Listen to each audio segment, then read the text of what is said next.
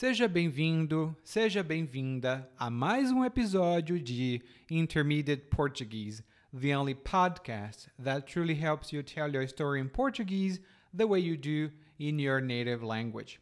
This is Ali coming to you from Salvador, Bahia, and today, after listening to this episode, you'll have some good vocabulary to talk about responsibility not taking responsibility and the consequences, or when you want to judge people about their not taking responsibility. And if you have access to the transcription of this episode, you'll see some more expressions that expand on the expressions that you have on the audio version. If you don't have the uh, access to the transcription or the full word for word transcript that our members have, you can get the transcription of the main monologue. You check the episode description, and there you'll find the complete monologue for your benefit. You can copy it, use it to study from, and you can also look some words up. If you would like to have an example of what a transcript looks like, not only that, the full learning guide from one episode, you can go to guide.intermediateportuguese.com. Again, it's guide.intermediateportuguese.com, and you'll see an example of what the learning guide looks like, and you can decide whether this is going to help you in your learning journey. Now, let's get started.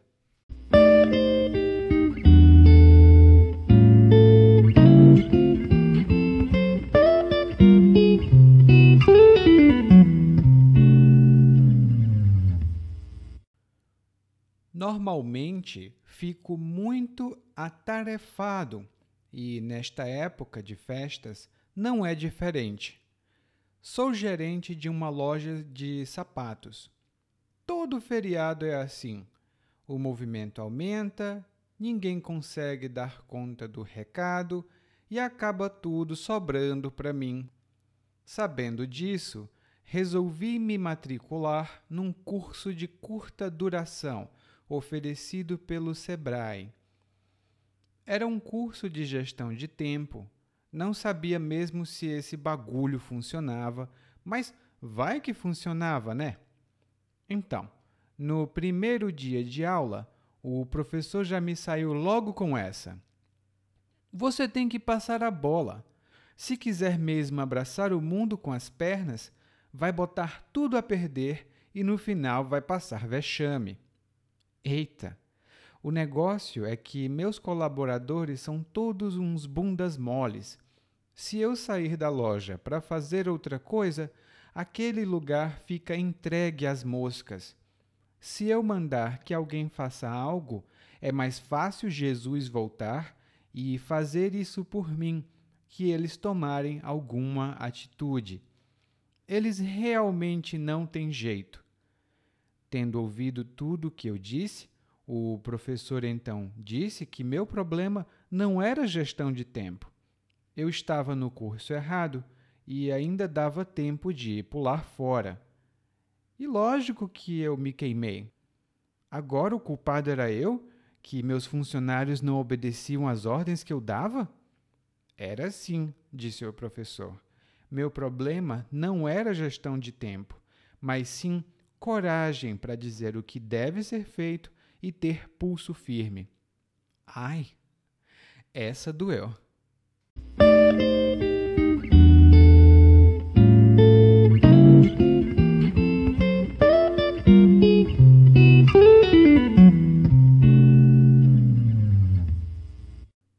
Bom, o narrador está falando especificamente sobre um evento que sempre acontece no comércio do Brasil. Normalmente, quando nós temos um grande feriado, por exemplo, Dia das Mães, Natal, esse tipo de data festiva, normalmente o comércio tem maior movimento. Mais pessoas vão comprar coisas, todo mundo vai para as lojas e em épocas normais, sem pandemia, por exemplo, esses lugares ficam lotados. Por isso, o narrador começa dizendo: Normalmente fico muito atarefado. E nesta época de festas não é diferente. Atarefado ou atarefada é o mesmo que muito ocupado, muito ocupada, porque você tem muitas tarefas.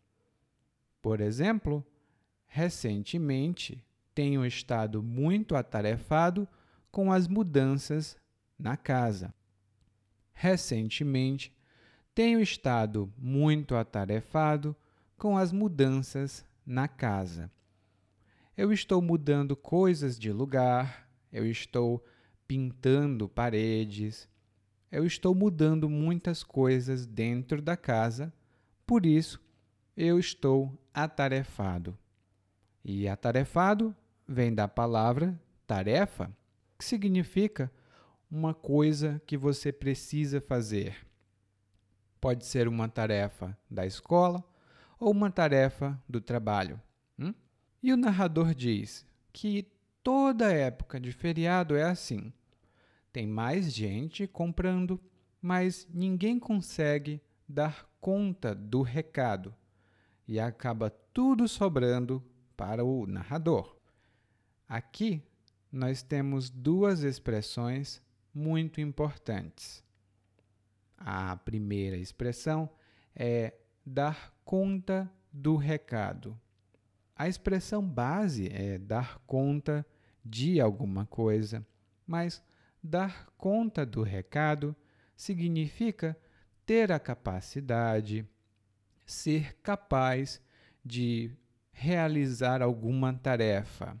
Por exemplo, eu trabalho com outras três pessoas e nós temos um projeto muito grande, muito grande mesmo. Eu não sei se nós podemos dar conta do recado. Eu não sei se nós podemos dar conta do recado.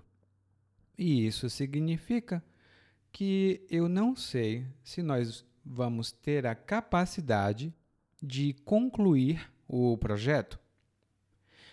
Né? Eu não sei, eu não tenho certeza se eu vou poder concluir o projeto com minha equipe. Por isso eu digo, eu não sei se vou dar conta do recado.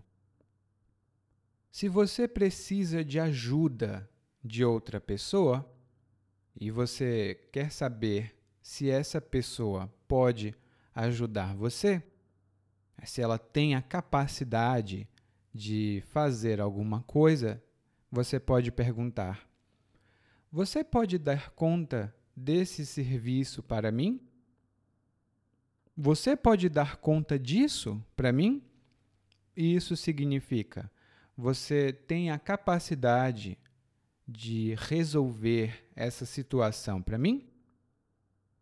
É uma expressão muito comum e tem mais alguns exemplos no guia de aprendizado se você for assinante do programa de educação continuada, com as transcrições completas desse episódio. Outra expressão que o narrador falou foi: tudo acaba sobrando para mim. E quando algo sobra para alguém, significa que algo vira responsabilidade de alguém. Esse alguém agora precisa tomar a responsabilidade por essa coisa. Nem sempre é uma responsabilidade que a gente quer ter. Por exemplo, a casa estava muito suja, mas todos foram embora. Então, a limpeza da casa acabou sobrando para mim. A limpeza da casa acabou sobrando para mim. Eu também posso dizer, por exemplo, eu trabalho com uma equipe muito grande, mas eles não querem vir trabalhar no sábado. Como eu sou solteiro, isto é, eu não sou casado, eu posso trabalhar no sábado sem problemas. Então, sobrou para mim. Eu preciso agora trabalhar no sábado. Sobrou para mim. Logo em seguida, o narrador tem uma ideia. Ele percebe que tem problemas para administrar, para gerenciar o tempo. Então, ele se registra, ele se matricula num curso oferecido pelo Sebrae. E o Sebrae é um serviço brasileiro de apoio à pequena empresa ou ao empresário. Na verdade, o nome é um pouco diferente, é um pouco maior, mas é uma instituição brasileira que ajuda as pessoas a abrir a própria empresa e a conseguir sobreviver. É um serviço muito bom, eu mesmo já usei anteriormente. E se você tem uma pequena empresa aqui no Brasil, você pode ter a ajuda do Sebrae. Tem mais informações no texto complementar do guia de aprendizado desse episódio. Se você tiver acesso, dê uma olhada. Hum? Bom, o narrador então diz: Bom, eu me matriculei, é um curso de gestão de tempo, e eu não sei se esse bagulho funciona. Bagulho tem outro significado originalmente, mas é uma gíria, é uma expressão informal para qualquer coisa. Pode ser simplesmente uma coisa que você não sabe o nome, por exemplo, como se chama esse bagulho em português? Como se chama esse bagulho em português? E essa, como eu disse, é uma expressão muito informal. Você não vai querer utilizar em outras situações mais formais. Ou bagulho pode ser uma coisa qualquer. Eu não sei exatamente o que é, ou não quero dizer o nome agora, e eu digo: Ah, eu estou fazendo um bagulho ali. Eu estou fazendo um bagulho ali. Como eu disse, bagulho é uma palavra muito informal e você não vai querer usar essa palavra com pessoas um, eh, em situações formais. Bom, o narrador se matricula nesse bagulho. É uma palavra muito informal. E quando ele começa a falar com o professor, ele diz que o professor já me saiu logo com essa. Essa é uma estrutura fixa, por assim dizer. Ela normalmente não muda a estrutura. Eu posso dizer: você já me saiu logo com essa, ele já me saiu logo com essa. E isso significa que essa foi a primeira coisa que a pessoa disse e provavelmente não é algo com que eu concorde. Não é algo que eu ache é, lógico, justo, correto. Por exemplo, quando os funcionários reclamaram dos salários baixos, o meu chefe saiu com essa de que os trabalhadores devem trabalhar por amor, não por dinheiro. Quando os funcionários reclamaram dos baixos salários, o meu chefe saiu com essa de que os trabalhadores devem trabalhar por amor e não por dinheiro. Quando eu falo essa expressão, ele me saiu com essa de que tá, tá, tá. Isso significa que eu não concordo ou eu não aprovo essa declaração, essa coisa que ele disse. Tem mais alguns exemplos no guia de aprendizado. E o que foi que o professor disse que o narrador não gostou? Ele disse várias expressões, na verdade. A primeira foi: você tem que passar a bola. Se quiser mesmo abraçar o mundo com as pernas, vai botar tudo a perder e no final vai passar vexame. Aqui temos três ótimas expressões. A primeira tem relação com o futebol e a expressão é passar a bola. Quando você passa a bola para alguém, significa que você passa a responsabilidade para outra pessoa. Você divide, talvez, a responsabilidade. E imagine, no futebol, se um jogador segurar a bola todo o tempo, ele vai ter mais problemas. Então, ele passa a bola para os companheiros do time. Ele passa a bola para os companheiros do time. Hum? Em seguida, o narrador também diz: abraçar o mundo com as pernas. Abraçar o mundo com as pernas. E essa é uma expressão que eu acho muito adequada para mim.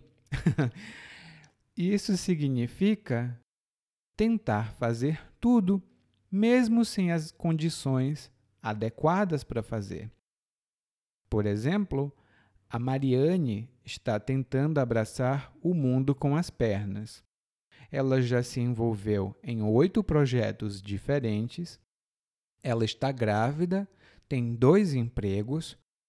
Eu acho que ela não vai conseguir fazer tudo. Ela está tentando abraçar o mundo com as pernas. Eu acho que todos nós tentamos abraçar o mundo com as pernas de vez em quando, né? O que você faz nessa situação?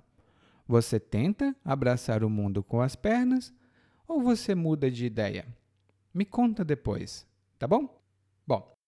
E por último, o, o narrador, aliás, o professor, oh, tanta gente, o professor diz: você vai passar vexame. E passar vexame significa o mesmo que passar vergonha ou estar em uma situação vergonhosa. Outras pessoas vão olhar para você e vão ridicularizar você.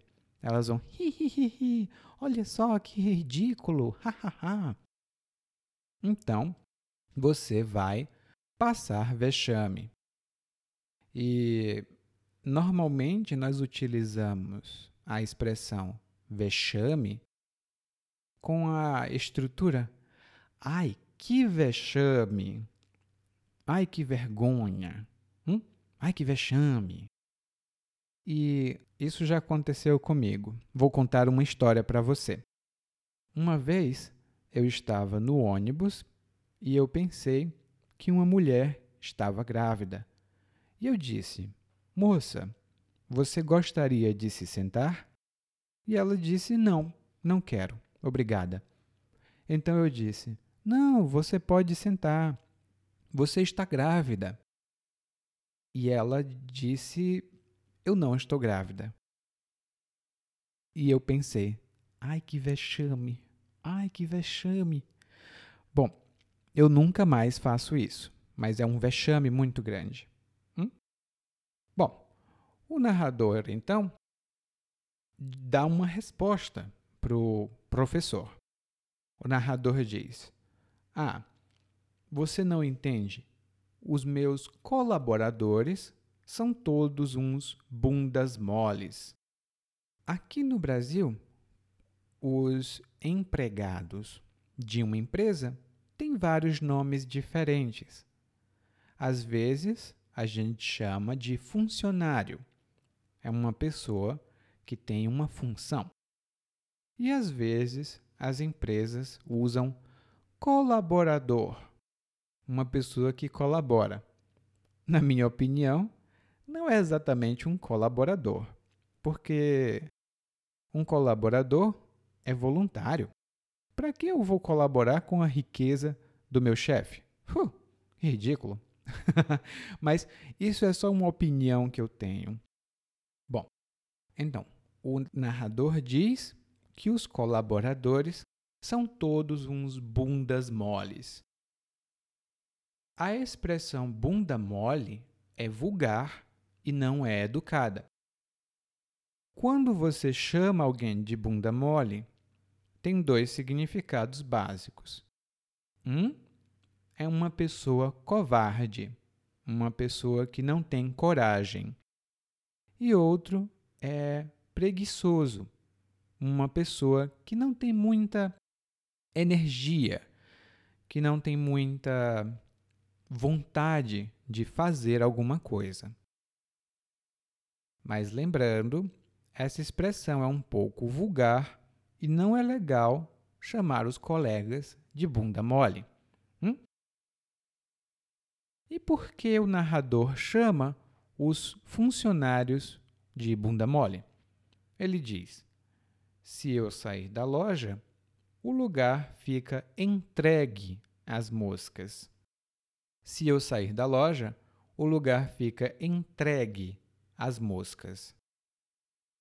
E quando a gente diz que algum lugar ou alguma coisa está entregue às moscas, isso significa que esse lugar está abandonado, que ninguém cuida desse lugar. Aqui no Brasil, nós dizemos também que o lugar ou alguma coisa está entregue às baratas. E aqui você deve prestar atenção.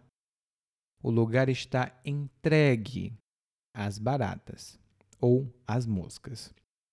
E entregue é do verbo entregar. É um verbo irregular, então a gente diz é um lugar que está entregue às baratas ou às moscas, mas nós não dizemos é um lugar que está entregado. Uh -uh. Entregado, não. Se você tiver as notas desse episódio, você vai ver uma explicação sobre esse tipo de verbo. Tudo bem? Bom, o lugar fica entregue às moscas, fica abandonado. E depois o narrador diz que os funcionários não têm jeito. E quando a gente diz que alguém não tem jeito, isso significa que essa não é uma boa pessoa e que a gente acha que ela não tem solução, ela não tem chance de se recuperar ou de ser alguém melhor. Por exemplo, o meu irmão bebe muito. Ele bebe cerveja todos os dias. Nós pedimos para ele parar, porque agora ele ia trabalhar. Mas ele continua bebendo, mesmo no trabalho. Ah, meu irmão não tem jeito. Meu irmão não tem solução. Ele vai continuar bebendo. Bom, meu irmão bebe, mas ele só bebe às vezes. não é esse exemplo, não. Tudo bem? Quando o narrador acabou a explicação, o professor disse que o problema dele não era gestão do tempo. Ele disse: Olha, o seu problema não é gestão do tempo. Ainda dá tempo de você pular fora. E quando você pula fora de alguma coisa, significa que você desiste de alguma coisa, ou você não está mais envolvido ou envolvida com alguma coisa. Por exemplo, meu amigo me convidou para participar de uma empresa de marketing multinível. Eu participei da primeira reunião, mas eu percebi que era um esquema de pirâmide. Então, eu pulei fora. Eu não vou participar de um esquema de pirâmide. Eu pulei fora. E depois que o narrador ouviu esse conselho, né, o professor disse: pule fora. O narrador se queimou. E em português, se queimar, por exemplo, eu me queimo, você se queima. Originalmente significa se machucar com fogo, né? Mas aqui significa se irritar. Eu me queimei quando meu chefe me chamou de bunda mole. Eu me queimei quando meu chefe me chamou de bunda mole. Se queimar tem outros significados que estão lá no guia de aprendizagem. Hum? Bom, e por que o narrador se queimou? Ele se queimou porque ele diz que não é culpado pelos funcionários que são é, preguiçosos, de acordo com o que ele disse. O narrador diz: Ah, meus funcionários são todos preguiçosos, eles são bunda mole. E o narrador diz: Não, não. Aliás, o professor diz: Não, não. O professor diz para o narrador que o problema do narrador não é gestão do tempo. O problema dele é que ele não tem coragem para dizer o que deve ser feito e ter pulso firme. E ter pulso firme significa ser exigente, ser rigoroso, não aceitar que desobedeçam sua ordem. Por exemplo, meu filho sempre quer jogar videogame antes do jantar. Eu às vezes deixo, mas o psicólogo disse que eu precisava ter pulso firme, senão meu filho desenvolveria maus hábitos. Eu precisava ter pulso firme com meu filho, porque senão meu filho teria maus hábitos. O narrador aparentemente nunca tinha ouvido esse tipo de opinião. E ele diz no final: Ai, essa doeu. Ai, essa doeu. E essa é uma frase que a gente usa para dizer que alguém foi muito sincero ou foi muito sincera e parece um pouco grosseiro. Mas nem sempre.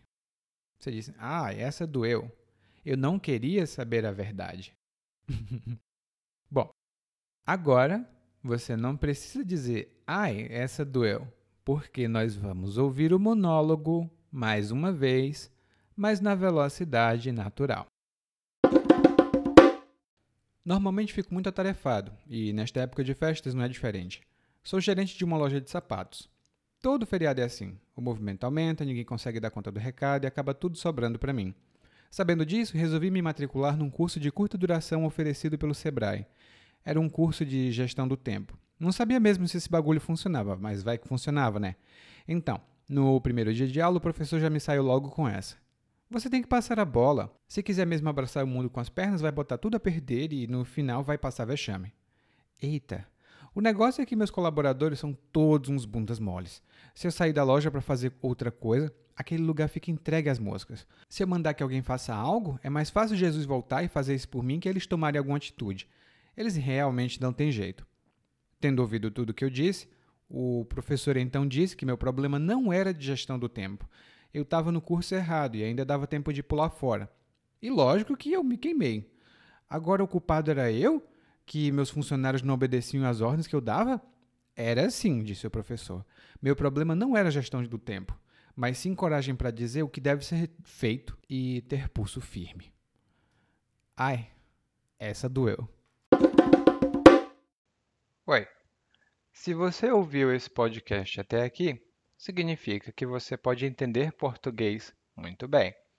E se você já quer melhorar o seu português, você pode ir para guide.intermediateportuguese.com guide.intermediateportuguese.com Lá você vai ver um guia de aprendizagem para acompanhar os podcasts de quarta-feira e também de domingo às vezes, e melhorar o seu português ainda mais rápido, para finalmente conseguir conversar com as pessoas e entender mais do que elas falam